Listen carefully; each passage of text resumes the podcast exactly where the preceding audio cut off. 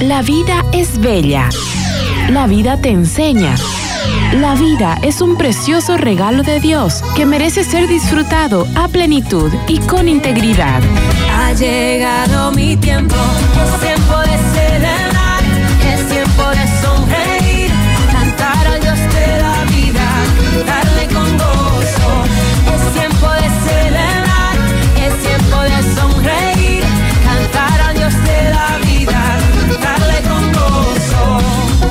Bienvenidos a su programa. ¡Viva la vida! ¡Viva la vida!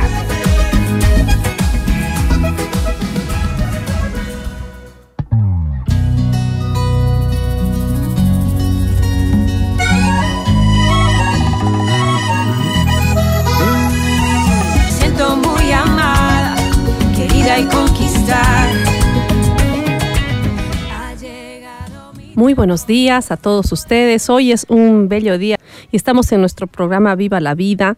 En este día tan especial que hemos elegido un tema que nos concierne a todos y que creemos que, bueno, solo es tarea de los medioambientalistas y hoy aprenderemos que no. El cuidado del suelo también es nuestra tarea, es el tema que les compartiremos en esta mañana y que tenemos dos eh, especialistas que gratamente nos están acompañando. Vamos a presentar a una de ellas. Eh, Rubit Ewes, bienvenida. Cuéntenos un poquito de usted, a qué se dedica y qué profesión tiene. Muy buen día, muchas gracias por la invitación. Eh, yo soy ingeniera ambiental, estoy este, ahorita haciendo unas prácticas que es en el CRP, que se trata sobre el monitoreo de cuencas. Fantástico, seguramente nos va a poder orientar bastante sobre este tema. Como decía Paola, eh, es un tema que normalmente creemos que cuidado de suelo solo le compete a agricultores. Y no, desde nuestra casa, desde las ciudades, cada una de nosotras también puede aportar su granito de arena para cuidar el suelo. Eh, decíamos en nuestro arte, Paola, el 95% de los alimentos que consumimos provienen del suelo. Entonces, ¿cómo no vamos a cuidar algo tan valioso? Y es el tema que nos va a tocar en este programa. Mi nombre es Lita Palma y vamos a estar hoy en Viva la Vida con el tema El cuidado del suelo también es tarea nuestra. Continuamos con ¡Viva la vida! ¡Viva la vida!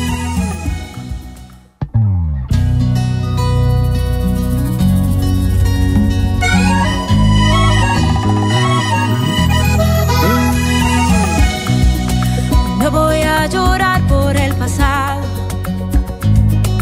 Suficientes lágrimas. Retomamos nuestro tema. Hoy hablamos sobre el cuidado del suelo, que también es una tarea nuestra. Y también un cordial saludo a nuestra audiencia en el norte integrado, esta tierra bendita, productora de arroz por excelencia. Muchas gracias a Radio Huendá, que nos acompaña cada sábado retransmitiendo nuestro programa. Y por supuesto a nuestra casa Radio Betania. Saludamos a cada uno de ustedes. Y vamos a desglosar un poquito, eh, Paola, cómo, cómo, cómo es que este tema nos, nos impacta a cada una de nosotras desde, desde nuestra cotidianidad. Bueno, todas tenemos una responsabilidad ¿no? diaria con, con respecto al cuidado de nuestros suelos y es lo que hoy día vamos a aprender, esta responsabilidad que de repente sí la hemos visto en algunos pantallazos, en algunas publicidades, propagandas que nos informan, pero que no hemos tomado conciencia. Es muy poca gente la que en verdad se dedica a cuidar el suelo en el día a día, ¿no? Desde la casa, desde la cocina, desde, desde la botada de la basura. Esto es tan importante, pero eh, hay formas de hacerlo y es lo que hoy día vamos a aprender. Pero queríamos que, Rubit, por favor, nos comentes eh, cómo andan los cuidados, la productividad y la salud de nuestro suelo aquí en Santa Cruz. ¿Qué es lo que nos puedes decir? ¿Qué tan fértiles estamos ahorita a comparación de antes? Este, como tú nos comentabas en el, en el corte, ¿cómo nos ha perjudicado la, la quema y, y todo el chaqueo que, se, que existe en ciertas épocas del año en nuestra ciudad? ¿Nos puedes comentar un poco? Claro que sí. Eh, tenemos en cuenta que eh, Bolivia tiene eh, una gran diversidad en lo que es bosques y la selva.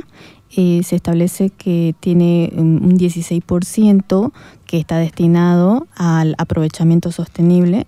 Lo que corresponde a, todo lo que es el área urbana, eh, los suelos agrícolas y esto también incluye lo que son los suelos desertificados, ¿no? Sabemos que los suelos desertificados son aquellos suelos que no tienen los nutrientes necesarios para poder producir, eso quiere decir que son estériles y no productivos. Entonces, este, debido al, al aprovechamiento, o sea, al, a las áreas urbanas, este, estos suelos no tienen el sentido de la producción. La, humanidad tiene a establecer cierto, provoca una transición, ¿no? La transición de que los bosques y los suelos agrícolas, tanto también como las ganaderas, este, tienden a desertificarse. No sé si me entienden, ¿no? Eh, esto también varía mucho eh, de acuerdo a las temperaturas que se ocasionan aquí en el departamento, aquí en nuestra ciudad, ¿no? Eh, varía mucho los cambios de temperatura, lo que ha aumentado el cambio climático, la actividad antrópica, ¿no? la actividad humana, lo que se genera en el suelo. entonces estos suelos tienden a la, a la sucesión de la sucesión ecológica natural. ¿No? Es decir, lo, que, lo que entendemos es que este proceso de, de, población, de urbanización, el tema de la sobreexplotación. En Santa Cruz sabemos somos un, país productor, alimentamos prácticamente a toda Bolivia, ¿no? Sí. Entonces, ¿cuánto, cuánto afecta o cuánto cuidado tienen nuestros nuestros agricultores, usted que es experta en ese tema, eh, sobre el tema, por ejemplo, de cambiar. Tengo entendido que si, si en, un año se cosecha X, X producto, al año siguiente debe intercambiarse para que el suelo eh, se nutra o se recupere de alguna manera, ¿cierto? ¿Cómo, funciona esto? Mm, efectivamente, digamos, este, normalmente los productores hacen lo que es este, un cultivo, pero si ellos están en que cultivan lo mismo, cultivan lo mismo, este, le puede salir que en la primera campaña les salga un buen cultivo, en la siguiente también, pero ya en la tercera ya no les sale. ¿Por qué? Porque el suelo ya se degrada. ¿Por qué? Por el uso de los agroquímicos, el suelo no descansa de, acuerdo a esto, a este proceso. Entonces ellos tienen que darle el descanso necesario para que el suelo vuelva a tener los nutrientes necesarios o si no cambiar el cultivo. El cultivo que quiere decir que un cultivo no tiene los mismos nutrientes que otro cultivo. Entonces yo voy a requerir un cultivo con estos nutrientes, voy a este, cosechar y para que este suelo se mantenga tengo que cambiar el cultivo para poder beneficiarme del suelo porque sabemos que el no producir también nos afecta, ¿no? ¿Por qué? Porque, claro, después hay una escasez, de acuerdo este, a las condiciones climáticas, se puede fregar, por ejemplo, el cultivo. Y, y eso es lo que ocurre eh, con estas actividades. ¿no? Y en el caso, por ejemplo, eh, los cañeros o los solleros, ¿cómo, manejan este tema, eh, querida ingeniera? ¿Cómo, sabemos que ellos año tras año son los que garantizan ¿no? productos elementales? Realmente, en, bueno, en el caso de la soya es más para exportación, pero también son, son insumos elementales para nuestra nuestra economía y nuestra alimentación como, como mamás, como amas de casa. Eh, ¿cómo, hacen en este caso ellos, por ejemplo, con el tema de, esto, de este, este intercalado de cultivos? ¿Lo manejan o, de qué manera garantizan esa producción?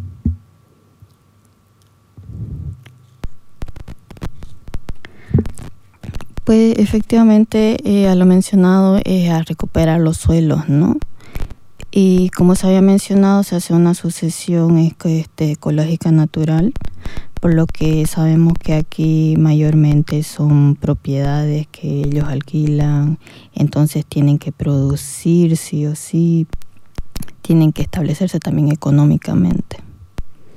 Eh, entonces ellos alquilan y van rotando de, de tierras o en realidad hay una sobre producción en el mismo suelo y van cansando a la misma tierra. ¿Existe este cuidado, este intercambio, como usted dice, de, de, cultivo o descanso de suelo, o es que en realidad eh, nos aprovechamos de, la producción poca fértil que ya queda la tierra y seguimos sembrando en el mismo lugar y no tenemos esta conciencia de, cuidado del suelo?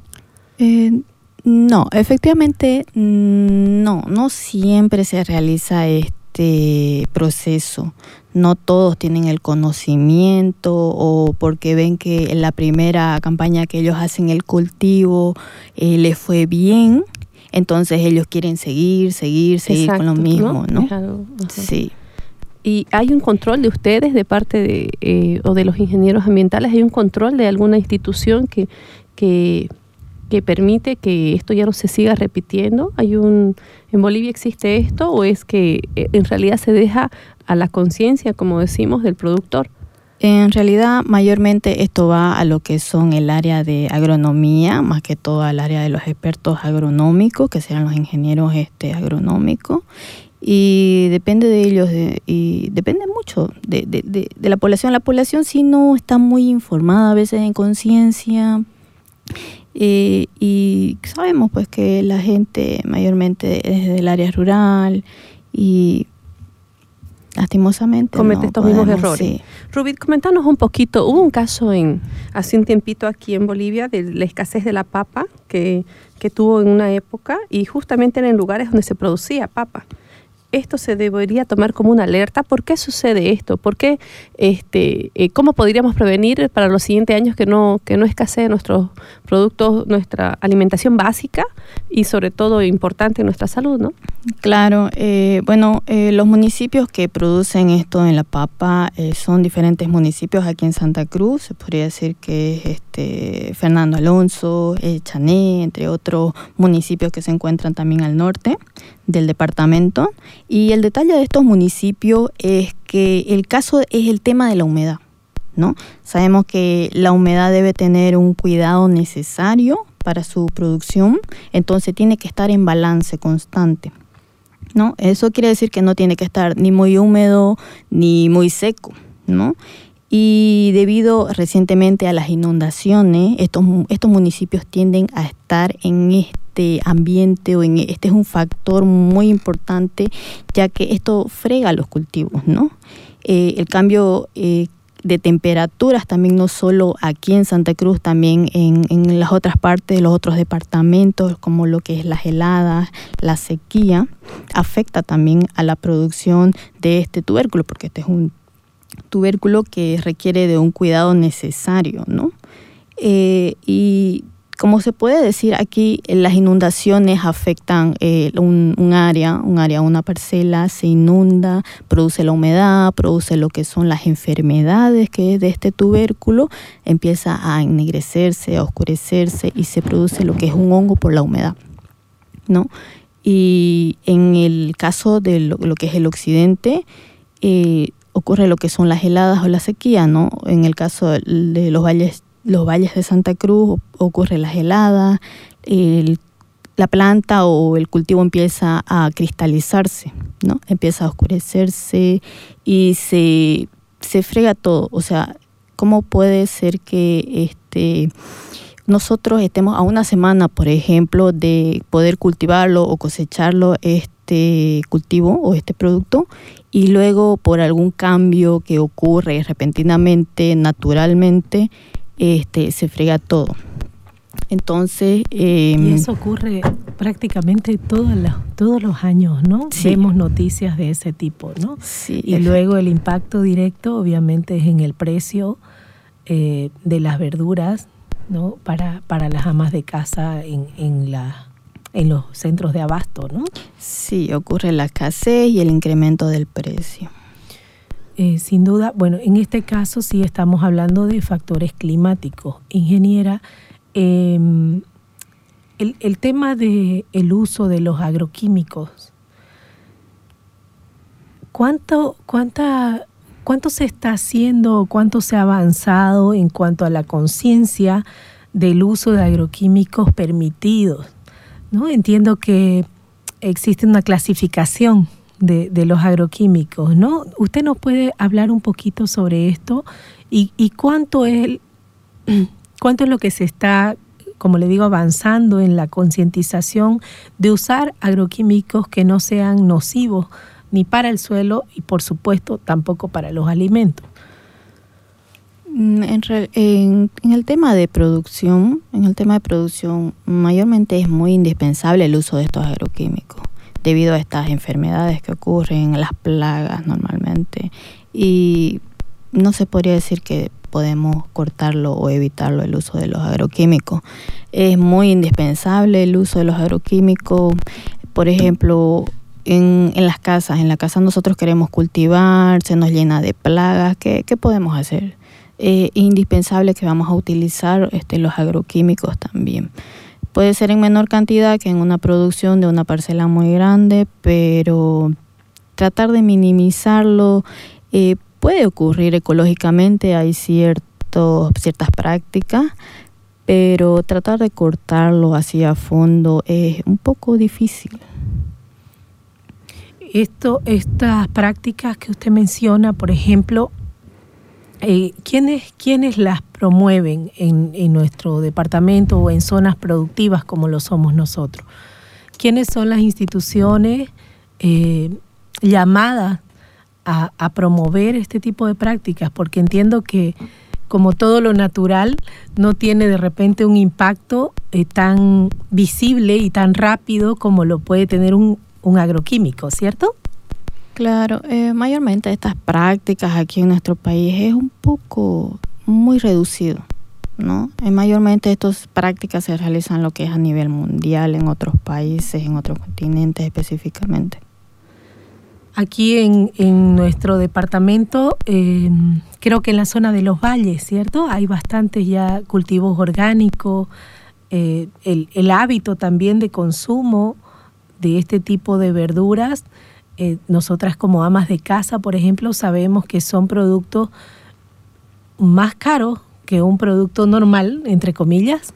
Eh, el, cultivo orgánico, eh, ¿por qué es tan costoso? ¿Es por la baja producción? ¿Por, por el tiempo que toma? ¿Por, ¿Por qué son productos más caros los orgánicos para, para nosotras, por ejemplo, que, que estamos en el día a día haciendo esas compras? Claro, efectivamente son más saludables, son tienden a ser también de mayor tamaño, son literalmente, ¿no? Pero sí, se podría decir que son un poquito más costosos debido al tiempo. Todo, todo cultivo, todo producto tiene un tiempo tanto de siembra y de cosecha.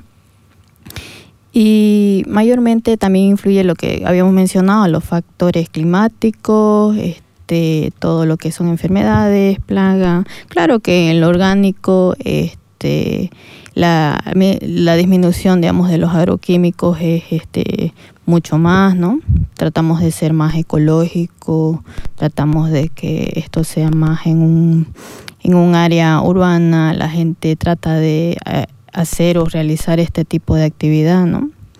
Y em, también es muy raro, muy raro son los que son las ventas o los mercaditos ecológicos. Si vemos, no todas las personas los realizan, son muy una, una disminución, o sea, una minoría.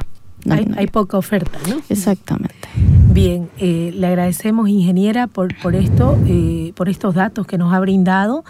Después del corte, vamos a conocer un poco más sobre iniciativas eh, de huertos urbanos y de cómo también nosotros podemos organizarnos en nuestro barrio, en, condominios, por ejemplo, que ahora abundan tanto en nuestra ciudad. Eh, ¿Qué tan factible es realizar esto? ¿Qué se necesita? ¿Qué tipo de suelo? ¿Qué dimensión es la que, la que se necesita para implementar algo así que sea de beneficio para quienes habitan y quienes están así más, más conglomerados? Continuamos con Viva la vida. Viva la vida.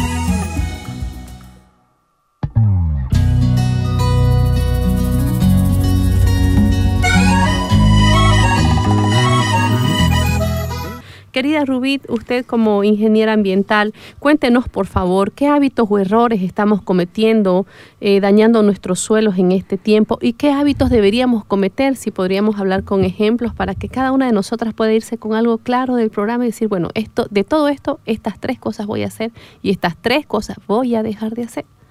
Bueno, en el caso de los hogares, los hogares nosotros este, hacemos eh, lo que es este, la contaminación de nosotros mismos, no tanto en residuos, sino también este, del agua que, producimos o de los aceites en el caso cuando cocinamos, también de los detergentes, todo lo que lavamos o lo, lo dejamos remojando para lavar y lo botamos. Botamos tanto a nuestro jardín, botamos a la acera, botamos a la calle.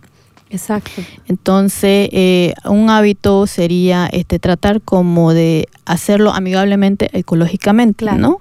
Entonces, lo que podemos hacer o una de las alternativas que la, toda persona puede hacer es ciertas este, actividades o tratamientos que se puede hacer con, con, esta producción que elaboramos, ¿no?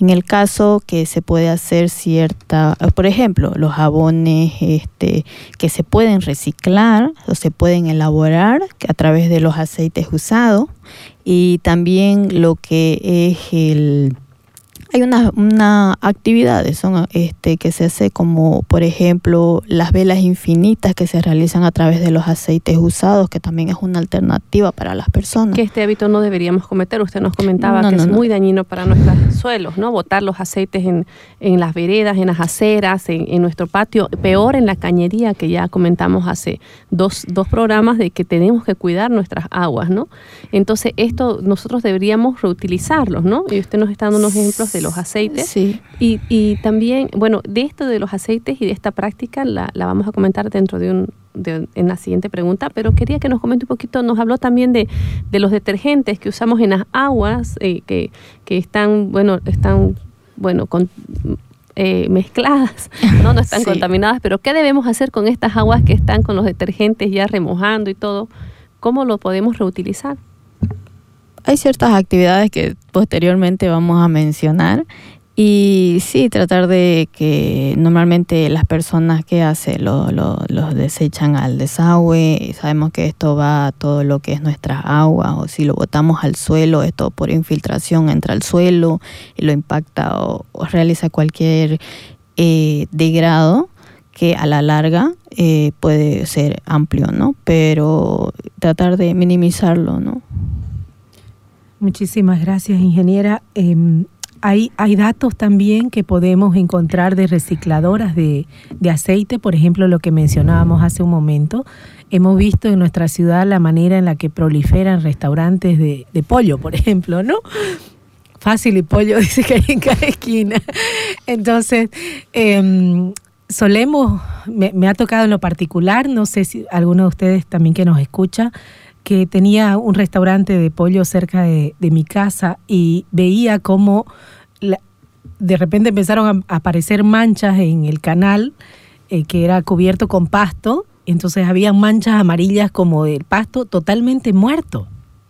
Y un día, una mañanita, descubrí la razón, una, una noche tarde, mejor dicho, que era que este restaurante echaba su aceite eh, hirviendo, caliente, usado, en, ese lugar. Entonces, si nosotros vemos esta, este tipo de, de prácticas, obviamente no son nada, nada aconsejables, eh, creo que de la mejor manera o nos podemos acercar o podemos directamente a, a llamarle a la conciencia a, estos restaurantes o bien directamente tomar la iniciativa y comunicarnos con recicladoras. Por ejemplo, hay una em, Pueden anotar el número si gusta, 198 31576.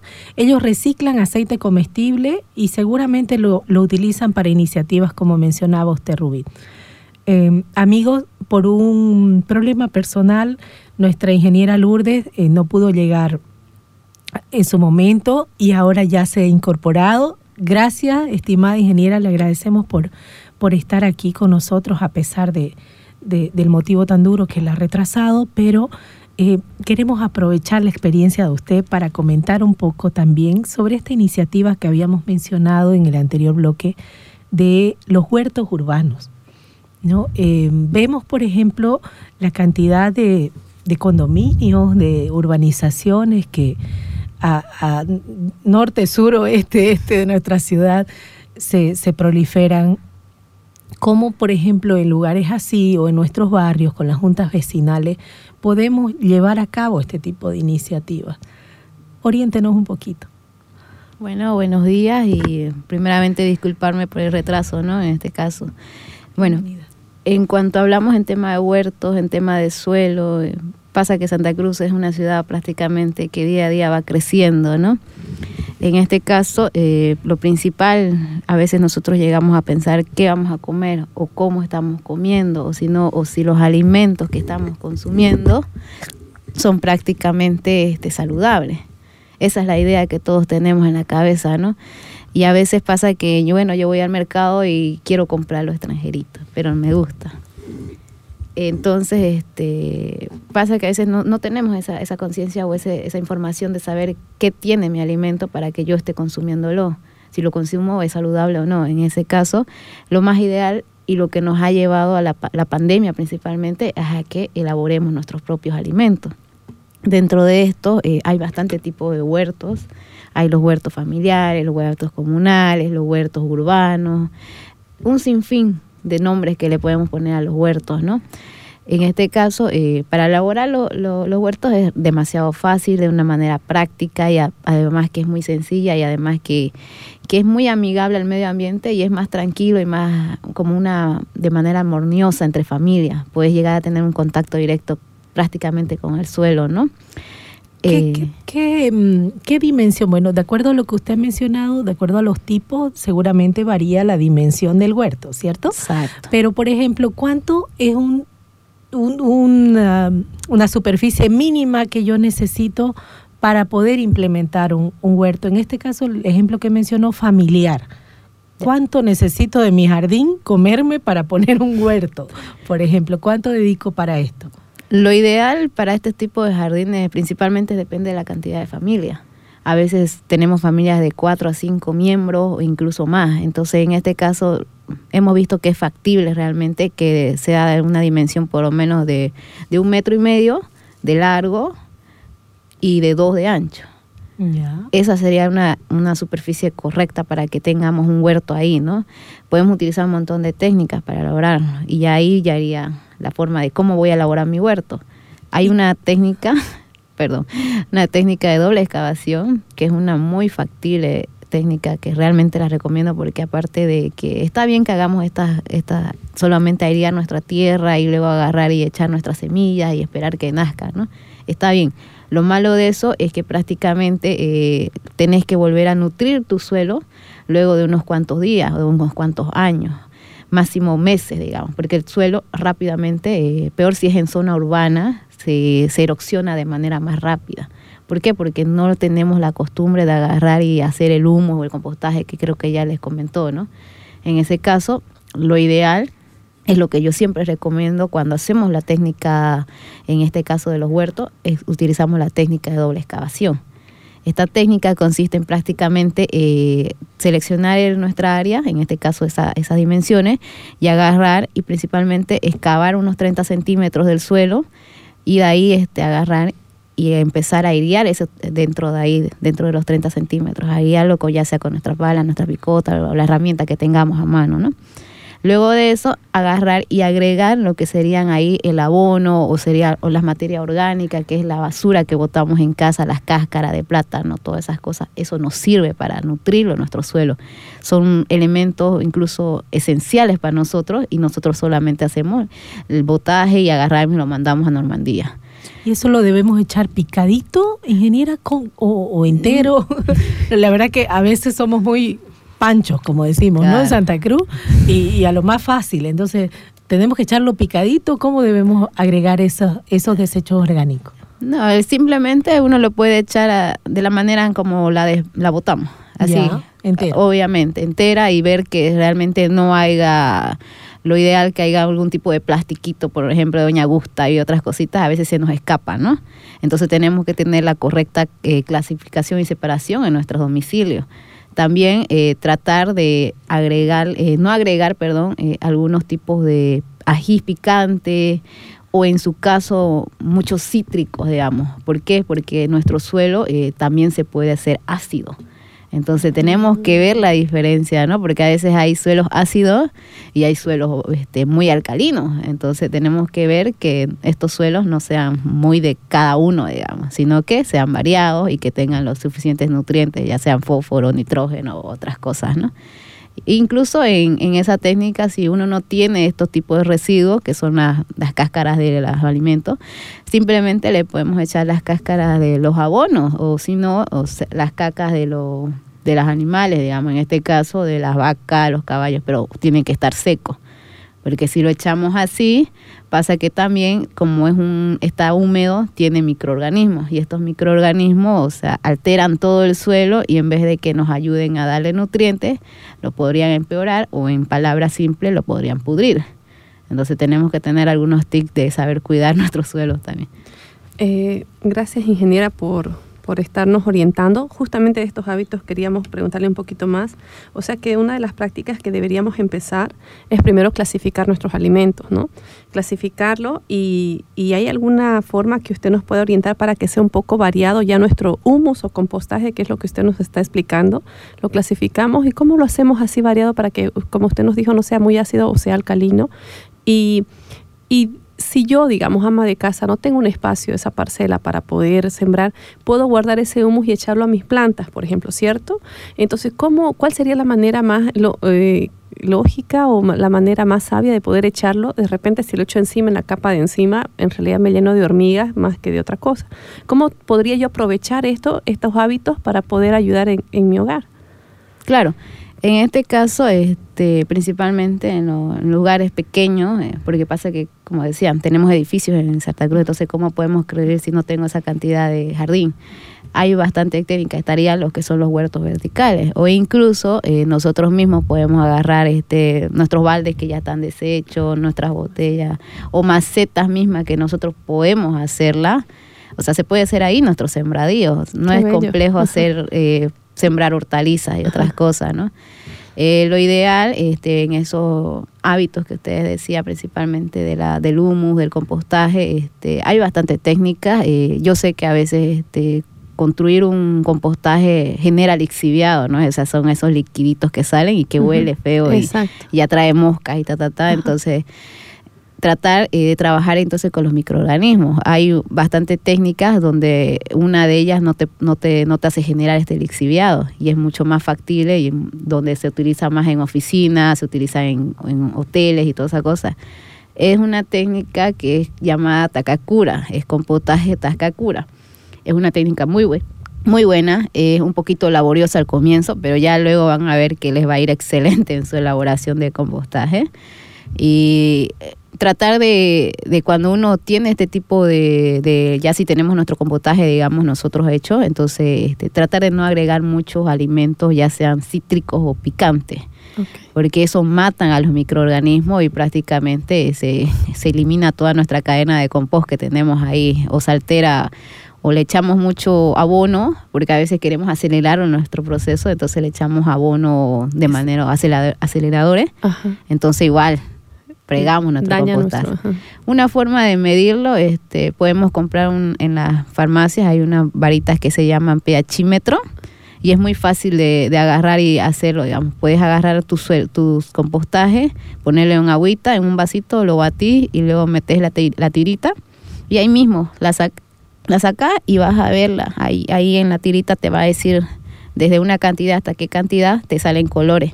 Si tu suelo está muy ácido, ahí te va a salir. Si tu suelo está muy alcalino, también te va a salir. Vos solo diferencias el color y de acuerdo a eso ya puedes ir poniendo algún tipo de productos más. Muchas gracias, ingeniera. Entonces ya tenemos uh, varias técnicas y varias opciones que si bien ahorita por el tiempo no podemos compartir la técnica Takakura, pero hoy día misma la podemos subir en nuestra página, ¿no? Y, y usted nos puede más o menos ilustrar cuál sería la mejor opción y ustedes la pueden visitar en nuestra página y cada una de nosotras poder implementarlo. Escuchaste el programa Viva la Vida. Síguelas cada sábado a las 9 de la mañana por Betania 93.7 FM.